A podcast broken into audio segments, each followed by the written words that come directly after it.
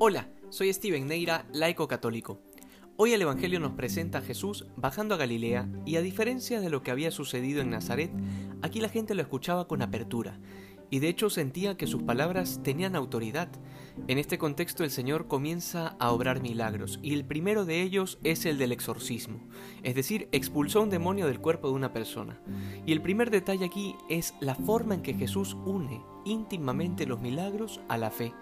Allí donde no creen en Jesús ni en sus palabras es imposible obrar milagros, lo cual nos dice algo mucho más profundo del por qué Jesús los hacía. La razón principal la repiten todos los evangelistas. Jesucristo obra milagros para que crean en sus palabras. De otro modo, si la misión principal de Jesús fuera hacer milagros, pues sería una especie de taumaturgo que además no hizo bien su trabajo porque curando un par de leprosos y una decena de ciegos y sordos, había dejado afuera de la curación y de sus milagros a casi todo el resto de la población de enfermos en Israel, y no se diga en el resto del mundo conocido. Y de esto se trata la importancia de comprender el por qué los milagros están íntimamente unidos a la fe.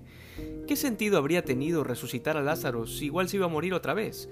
¿Era solo porque Jesús quería disfrutar un tiempo más de su compañía? Definitivamente no. La razón fue evidente, porque a partir de ese milagro muchísimos empezaron a creer en el reino de Dios, tal como ha sucedido en esta ocasión en Cafarnaúm, que era una ciudad de Galilea, la gente vio en Cristo a un hombre coherente, que mostraba con sus obras lo que decía con sus palabras, y es entonces a través de los milagros que descubren que ese hombre no es un hombre cualquiera, sino que es además el Hijo de Dios y que tiene poder. Luego está el segundo detalle importante que nos deja hoy el Evangelio de Lucas, el enfrentamiento de Cristo con los demonios. ¿Qué eran estas criaturas angélicas frente al Verbo eterno de Dios por quien todo fue hecho? Absolutamente nada. Bastó la orden de cállate y sal de él para que los demonios salieran inmediatamente. Y este es uno de los signos más claros de que, aunque el demonio sea el príncipe de este mundo, Jesucristo sigue siendo el Rey y Señor del universo. Por tanto, allí donde hay fe, se hará presente el reino de Dios, ocasionando que los poderes de las tinieblas retrocedan. Y esto es algo que debe suceder siempre en nuestro interior, allí donde a veces el demonio también es príncipe. A veces pensamos que el demonio actúa solamente en las posesiones, como en las películas, pero que fuera de eso es prácticamente inexistente. Pero no hay cosa más alejada de la realidad.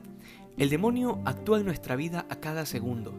No es necesario jugar a la Ouija para que exista actividad demoníaca en nosotros. Basta con abrir la puerta a la actuación demoníaca más básica y conocida por todos como la tentación.